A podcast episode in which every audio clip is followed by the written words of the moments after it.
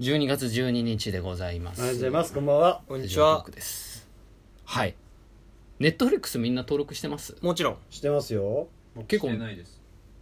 あ遅してないれ、遅れ人じゃん。遅れ人じゃん遅れ人ケナコはいしてないのしてないです結構見ますまあ僕は割と見てますよ。うん見る方うーんどんなの見ます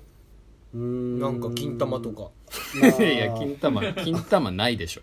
ネットフリックスアニメとか、いまあ、ドラマとかは見ますかね、ちょこちょこ、なるほこどれね映画とかかな。あの、みうん見たけどもう一回見る映画うんなんとかかやってますさよらっとね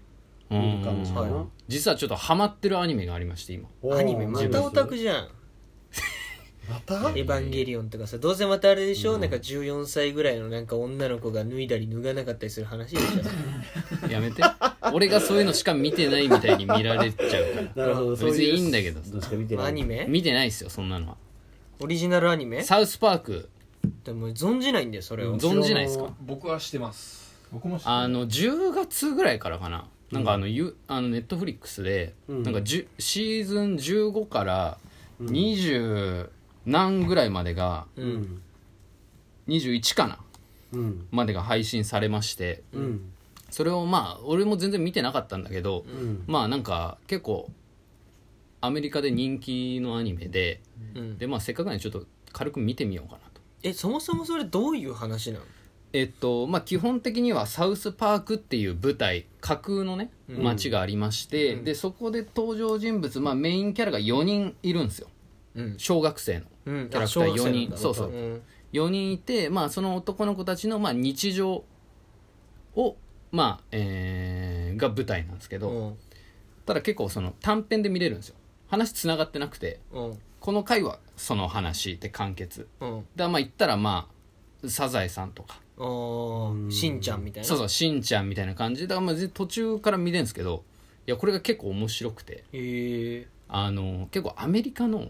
なんかめちゃくちゃ可愛い絵柄なんですけど、うん、確かに絵は今見てるけどなんか簡な単んかな絵ねだよそうね丸っぽくて目もこうクリッとしてて、うんうんでなんかアニメーションこれ見ていただければ分かるんですけどほぼフラッシュアニメみたいな、ううんんだからなんかこう手手と口が動くだけで背景はあとはなんかもうずっと1枚へーそん円なんで面白いんだ感じなんですけどこれ結構面白いえー、何その具体的な輪とかあんのエピソードがでまああるんですけど結構その毎回うんあの社会問題とかをうんう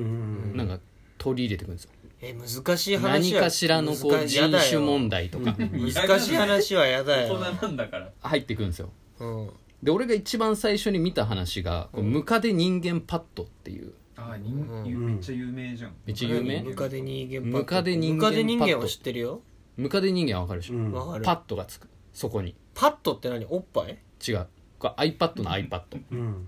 どこにつくの背中にでこれどういう話かっていうとうんそのもうこれすごいのが、ん結構普通に架空のアニメなんですけど、ん実名とか、うん実際ある会社の名前とかバンバン出てくるんですよへえ普通にうんでこのムカデ人間パッドがどういう話かっていうと、うん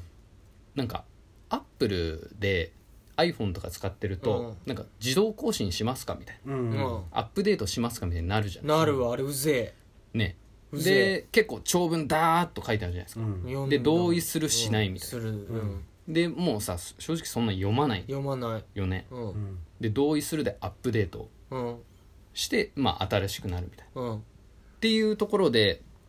それをなんかネタにしてて、うんうんその同意するでアップデートしたら急にアップル社にうんさらわれちゃうの男の子はうんで「君アップデートに同意したよね」っつってうん言われてそのアップルの人にねうんタートルネックつけたうんスティーブ・ジョブズねううんんで君同意したから僕たちの今から開発するムカデ人間パッドの実験体になってくんないって言われるのええうんうんでそれがどういうパッドかって俺もこれ全然ざっくりしかうん理解できてないんだけど、人間を3人連結させて、うんでケツ穴に、うんあの iPad をつけて、うんでそのなんか人間にうんだから戦闘の人間にうん何か物を食わせて、うんうんで排便させて、うんそれを真ん中の人間に食わせて、うんでそれ食わせたやつをまたさらに排便してそれがムカデ人ム間カデ人間でうん iPad を操作するっていう誰が操作してるの話それそれ一つで商そ品れそれ一つでっ商品てこととムカデ人間パッドをっていうのを売るんだって3い人連結うしたのがまず最初見た話でへ気持ち悪いと思っうんえいや俺もう絶対見れないそんなのもう ID がねてでも何がすごいっ気持ち悪いてもんなんかもうそういう iPad とかうんそういう実名バンバン出てくるしうんこれめちゃくちゃだからそのさなんか批判したりとかしてるってい批う感じ判というよりは皮肉って感皮じ肉って感じあーそれによってまあそう日本だとあんまないことだよねそうそうそう名誉毀損みたいなそうそうそうっうーん怒られたりするもんねていう話とかで俺が一番これすげえなって思った話があって、うんこれシーズン15の7話なんですけど、ううんこれ立派な大人っていうううんん回があって、うん俺たちのことじゃん立派な大うん人でどういう回かっていうと、うんなんかその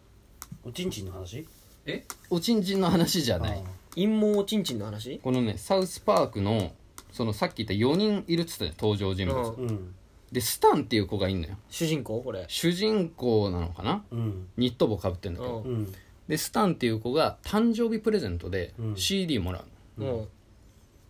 今流行りのねうんで CD もらって聞くのよううんんヘッドホンつけてううんんでしたらなんかねうんこの音しか聞こえないのブリブリブリっうんてううんんだから再生したらプチッうんつってううんんプチッつってうんうんであれなんかおかしいなっつってうんでお母さんにも聞かせるとえそれ誰がくれたんだっけそれそれね友達がくれたんだよ、だ友達がくれたのから俺これ聞きたいからっつってう、ん流行りの音楽その名見たことあるわうんあるうんあで最初ねお母さんかお母さんが言うのか、そんなクソな音楽聴くのやめなさいっつって、うん取り上げんのようんでもそのスタンって子がいやいやどうしてもこれはでもプレゼントもらったものだから、うんで俺これが好きだからって聞くんだけあど無理やり聞いてんのずっもとういや無理やりじゃない、うん自分好きでねうん聞いて聞くんだけど好きなはずだったのそうブリブリブリうんそれしか聞こえないそうのかうんでもで友達に「これ聞いてみクソじゃないクソしか聞こえなくない?」っつって、うんそしたら友達が「いやいやな何言うの?」っつって、うんめちゃくちゃいいじゃん」っつってうん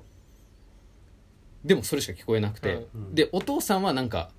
「あいいじゃん」って言ってくれるんだけど、うんお父さんはクソしか聞こえないのお父さんも、うんブリブリブリっつって、うんでそのお父さんはでもそれでも「いやいやいいよこれがいいよ」っつって、うんこれが若い音楽なんだよ新しい世代なんだよ」っつってうんで要はその俺らが、うんその新しいものうんとかって結構そのいやこんなんあれよみたいなうんうん全然良くないよみたいな、うん思ったりすんじゃん新しいものって、うんでもそういうのって若い人にとってはさ、うん普通によく聞こえたりするわけじゃんうんうんで要はそのお父さんが好きだったものとかお母さんが好きだったものが、うんなんか俺らにとってなんかあんま良くないものみたいなうん見るのと同時にそのお父さんお母さんが好きだ、えっと、そういう若いものとかを見てそういうのクソしか聞こえないっていうだから、うんなんだろ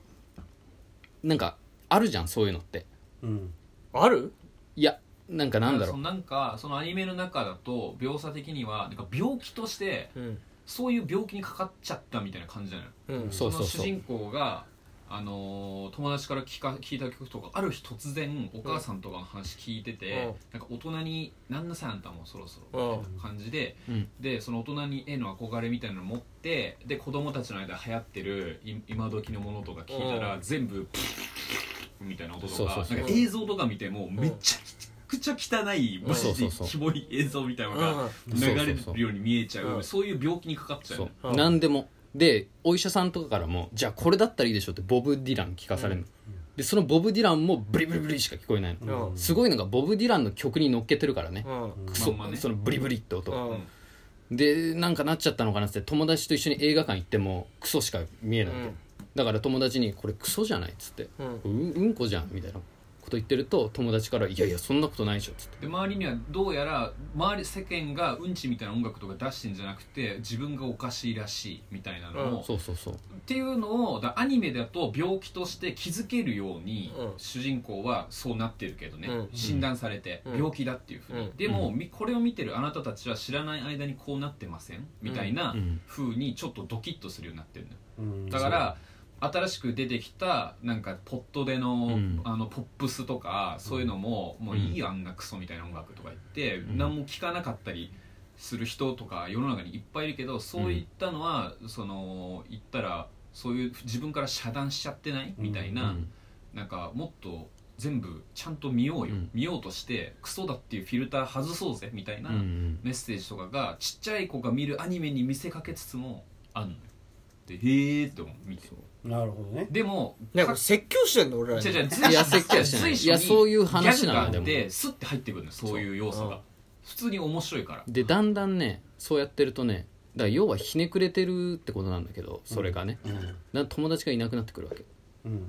もうひ何でもかんでそうも否何で定もしてるかとんでも否定して文句言ってるからだんだんお前と一緒にいてもつまんねえようっていうん話になってくるわけでしたら親の仲もどんどん悪くなってって、うん最終的に離婚とかしちゃってうんで一人になってくっていうじゃあそこでどうするべきなのかっていう話だったりしてうん結構深い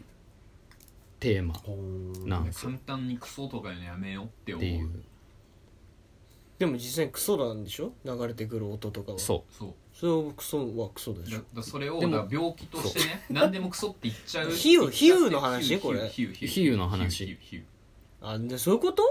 え何う何いやあのまあまあそうですねそうじゃんだからそういうなんか思春期とかで全てを否定しちゃう、ちょっとひねくれ少年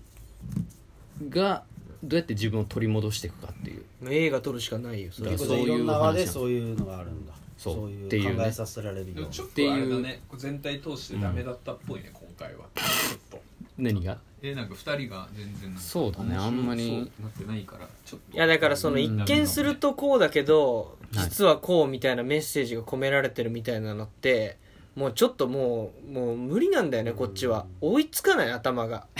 もう言ってほしい目の前に来て目の前でこういうのは良くないよってでもそれうをんだからそういう風になってる人のために子供っぽい絵で分かりやすくう